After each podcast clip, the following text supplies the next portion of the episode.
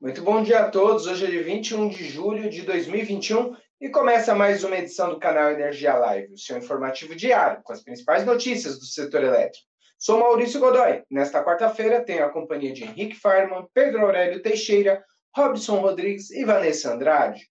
E temos como destaques desta edição: Unipar está próxima de alcançar meta em fontes renováveis. Renova aceita a proposta da Mubadala por Brasil PCH. Neoenergia registra lucro de 1 bilhão de reais no segundo trimestre. Neoener é, TCU aponta falta de definições de longo prazo no setor elétrico.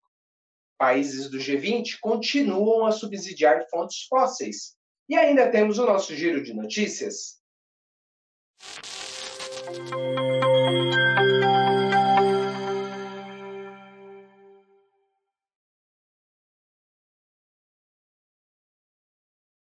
Muito bom dia a todos. São 10 horas e 2 minutos e começamos a edição desta quarta-feira do canal Energia Live. E nosso primeiro assunto do dia é o resultado financeiro da Neo Energia. Para isso, eu chamo o repórter Henrique Farman, que traz os números apresentados pela empresa.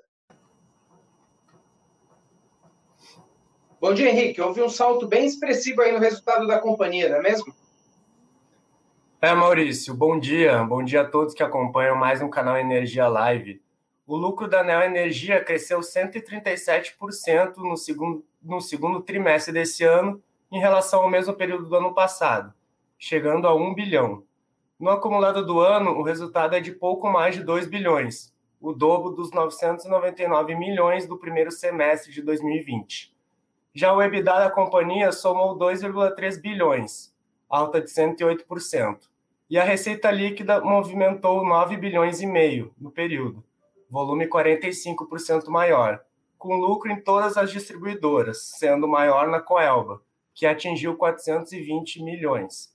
Bom, eram esses os principais dados dos resultados financeiros da Neoenergia, cuja teleconferência ao mercado acontece nesse momento e que eu estou acompanhando após essa participação com vocês. Qualquer novidade, traremos amanhã em nossa programação. Eu encerro minha participação por aqui e te chamo de volta, Maurício. Legal, Henrique. Obrigado aí. Corre lá e acompanhe lá a teleconferência da Neoenergia. Obrigado. Até mais. Bom, vamos falar de um outro assunto agora, energia solar. Eu conversei com o CEO da, da Unipar, né, a primeira empresa a assinar um contrato no mercado livre brasileiro, lá no início dos anos 2000, né? É, é, falamos sobre, sobre o acordo fechado essa semana com a Atlas Renewable Energy né, para um parque solar de 239 megawatts no norte de Minas Gerais. De acordo com o Maurício Russomano, que é o CEO da Unipar, esse negócio aproximou a companhia de sua meta de alcançar 70% da matriz elétrica por meio de fontes renováveis não hídricas. Bom, e até esse momento ele me disse que a empresa já detém contratos que garantem, a partir do início de 2023, né, cerca de 50% desse total. O primeiro contrato foi fechado ainda no ano passado, né, com a AES Brasil, pra, na fonte eólica, e agora mais esse com a Atlas. Segundo o Russomano, né, a fonte eólica representa 30% e a solar 20% da necessidade da companhia. E deverá ainda ser necessário mais um contrato aí para que a companhia consiga atingir a meta. A Unipar, é bom é, é, esclarecer, é uma, fabrica, uma fabricante de cloro e soda, né? onde a energia elétrica tem um peso muito importante na produção por conta da necessidade de eletrólise. Né? Bom, mais detalhes sobre esse tema e os detalhes sobre o assunto, né? Você encontra no canal energia.com.br, onde eu conto mais detalhes sobre a Unipar, esse acordo entre as duas empresas e a Atlas, entre a Atlas e a Unipar, né? Com isso, eu termino, eu convido vocês a acessarem a matéria e termino de falar sobre esse assunto. Agora, vamos continuar ainda no tema negócios. Né? Agora pela manhã, a CEMIG informou que a Renova aceitou a proposta da Mubadala pela Brasil PCH. Eu, quem traz mais detalhes é o repórter Pedro Aurélio Teixeira, que, tra que conta sobre esse tema para a gente. Bom dia, Pedro. Qual que é o valor dessa transação que foi aceita? Bom dia, Maurício. Bom dia a todo mundo que está conectado com a gente no canal Energia Live. É, como você disse, a CEMIG divulgou um fato relevante, é, informando que a Renova aprovou a proposta da Mubadala para a compra da totalidade das ações de emissão da Brasil PCH e o valor é de 1 bilhão e 100 milhões de reais. Mas a condição é de que ela seja a primeira proponente e tenha o direito de igualar a oferta de terceiros interessados nessa aquisição. Maurício, ainda de acordo com o comunicado, é, a transação faz parte da estratégia da Renova para se soerguer e reduzir os seus passivos, destinando os recursos obtidos com essa transação para o pré-pagamento de empréstimo pontos contratados junto à quadra capital e desembolsado no início desse ano. Bem, Maurício, dessa operação aí da Renova com a Mubadala de compra da Brasil PCH, eram essas as informações que eu tinha e eu retorno contigo. Legal, Pedro. Vamos falar agora da reunião de diretoria da ANEL, né, realizada ontem. Você acompanhou aqui, você deu os primeiros deliberações ontem e acompanhou ao longo do dia, né?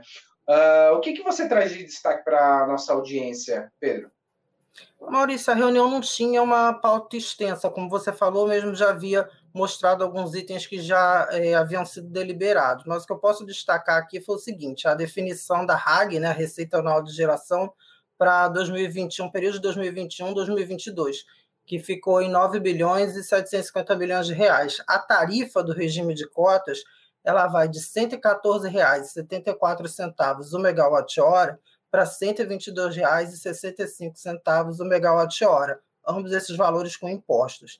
É, de acordo com a ANEL, houve um aumento de 6,9% no valor da tarifa e o impacto médio uh, da tarifa para as distribuidoras cotistas será de 0,36%. A RAG ela abrange cerca de 70 usinas hidrelétricas cotistas que fazem parte desse, desse instrumento que foi criado a partir da Lei 12.783 de 2013. O outro destaque da reunião, Maurício, foi o seguinte: foi o recurso interposto pela interligação elétrica Norte-Nordeste por conta de um desligamento da linha de transmissão Ribeiro Gonçalves São João do Piauí, que aconteceu em julho de 2018. A empresa alegou sabotagem na, na, na sustentação oral, inclusive mostrou fotos dos danos ao equipamento, de, de maçaricos que teriam sido usados para fazer essa, essa depredação, e ela pediu a exclusão de, da penalidade de cerca de 4 milhões de reais. E até havia uma inclinação da relatora para acatar o pedido, mas o diretor Efraim pediu vista do processo, então nós teremos que aguardar o desfecho aí desse recurso que a IN, Interligação Elétrica Norte-Nordeste, pediu por conta aí desse desligamento. Da reunião de ontem, era isso que eu tinha. Maurício, mais uma vez, retorno com você.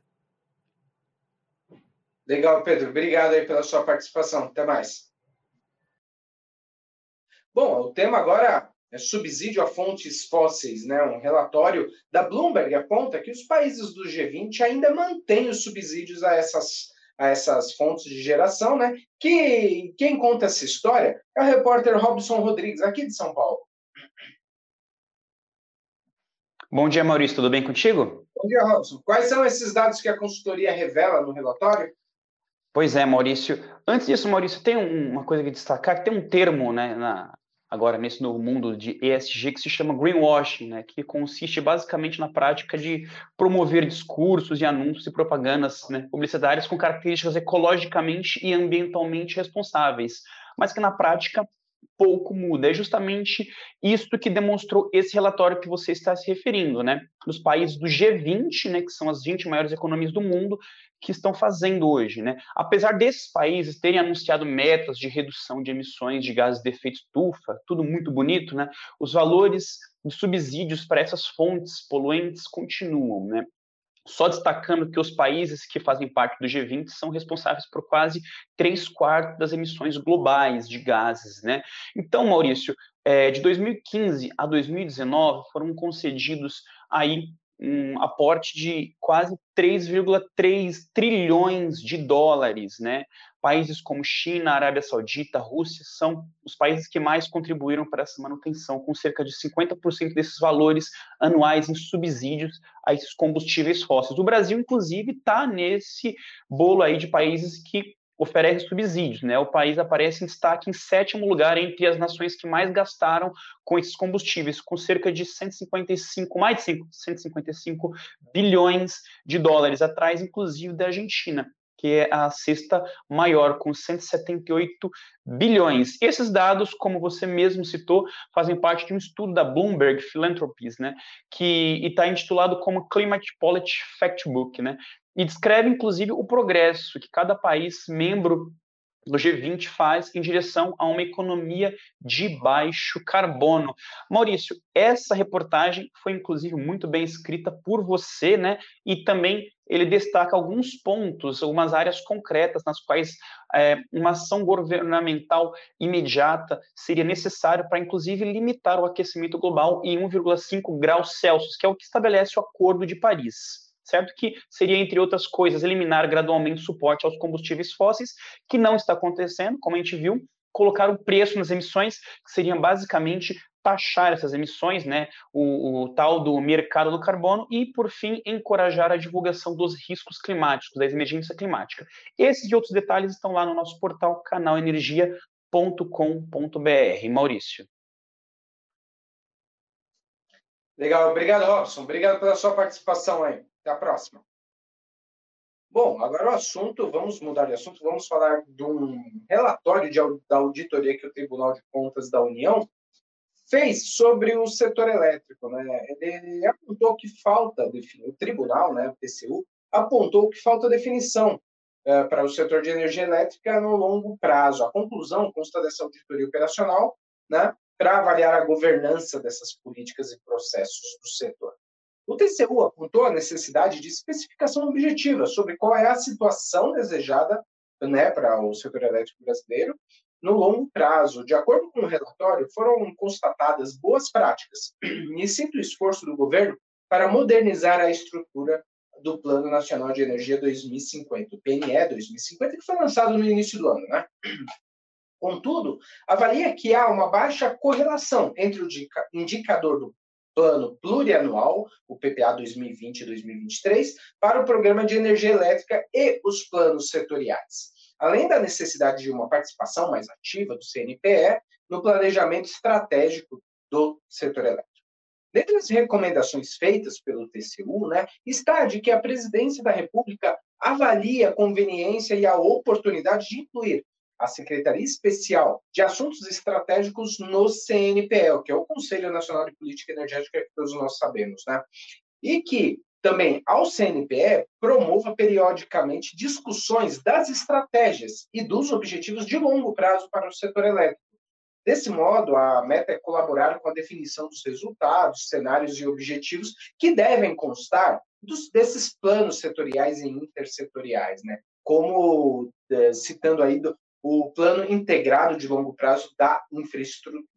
Você encontra mais detalhes e o acesso ao documento do TCU na íntegra em nosso portal, na matéria que eu escrevi, no canalenergia.com.br. Dito isso, eu gostaria de mudar de assunto e dizer que chegou a hora do nosso giro de notícias com a repórter Vanessa Andrade. Bom dia, Vanessa. Olá, Maurício, bom dia. Bom dia a todos que nos assistem. Vamos começar pelos reservatórios mais uma vez? Todas as regiões continuam apresentando recuo em seus níveis. No entanto, as regiões que apresentaram menor diminuição foi a Norte, que teve queda de 0,1 ponto percentual e opera com 81% da capacidade, seguida pela região Sudeste e Centro-Oeste, que apontou a mesma redução de 0,1 ponto percentual e está com 27,3%. Logo depois vem o subsistema do Nordeste, que teve recuo de 0,2 pontos percentuais e trabalha com 56,4%. A região Sul, mais uma vez, aponta maior redução nos níveis, com 0,9 pontos percentuais e conta com 57% da capacidade de armazenamento. No segundo destaque, a agência de classificação de risco Fitch Ratings afirmou que a qualidade de crédito da CPFL e suas subsidiárias classificadas com rate nacional de longo, longo prazo AAA-BRA e perspectiva estável não se altera com a aquisição de 66,1% da C3ET por 2 bilhões e 700 milhões na última sexta-feira, 16 de julho. Outro destaque é que o índice Comerc apontou que o consumo de energia teve uma ligeira alta de 0,62% no mês de junho, em comparação a maio e após três meses de queda consecutiva. Dentre os setores que se destacaram estão materiais de construção, com alta de 8,50% no consumo, seguido por têxtil, couro e vestuário, com alta de 4,89% no consumo de energia. E por último, a Petrobras informou através de comunicado que recebeu ofício do Ministério de Minas e Energia com as indicações para a composição da chapa da União para os cargos de conselheiros de administração da companhia. A eleição ocorrerá na próxima Assembleia Geral Extraordinária e entre as indicações constam os nomes de Eduardo Bacelar Leal Ferreira para recondução ao cargo do de conselheiro de administração e presidente do conselho e do atual presidente executivo, Joaquim Silva Luna, para recondução ao cargo de conselheiro de administração. Os outros indicados podem ser conferidos na matéria no nosso site. Você já sabe, canalenergia.com.br. Volto com você, Maurício. Obrigado, Vanessa. Legal. Obrigado pela sua participação. Bom, e assim então termina a edição de hoje do canal Energia Live. Muito obrigado a todos que nos acompanharam nessa quarta-feira, né? Além de assistir ao vivo pelo Twitter, YouTube, LinkedIn e Facebook dos nossos eventos, a gravação dos programas está disponível no nosso canal do YouTube, TV Canal Energia, no Instagram, Canal Energia Oficial. Se você ainda não é nosso seguidor ainda, inscreva-se, ative as notificações para receber as atualizações Uh, bom, se preferir, também você pode ouvir em formato de podcast nas principais plataformas, como Google, Apple e Spotify. Bom, para conferir todos os detalhes sobre estas e muitas outras notícias do setor elétrico, você já sabe, canalenergia.com.br. Tenham todos um ótimo dia e até amanhã.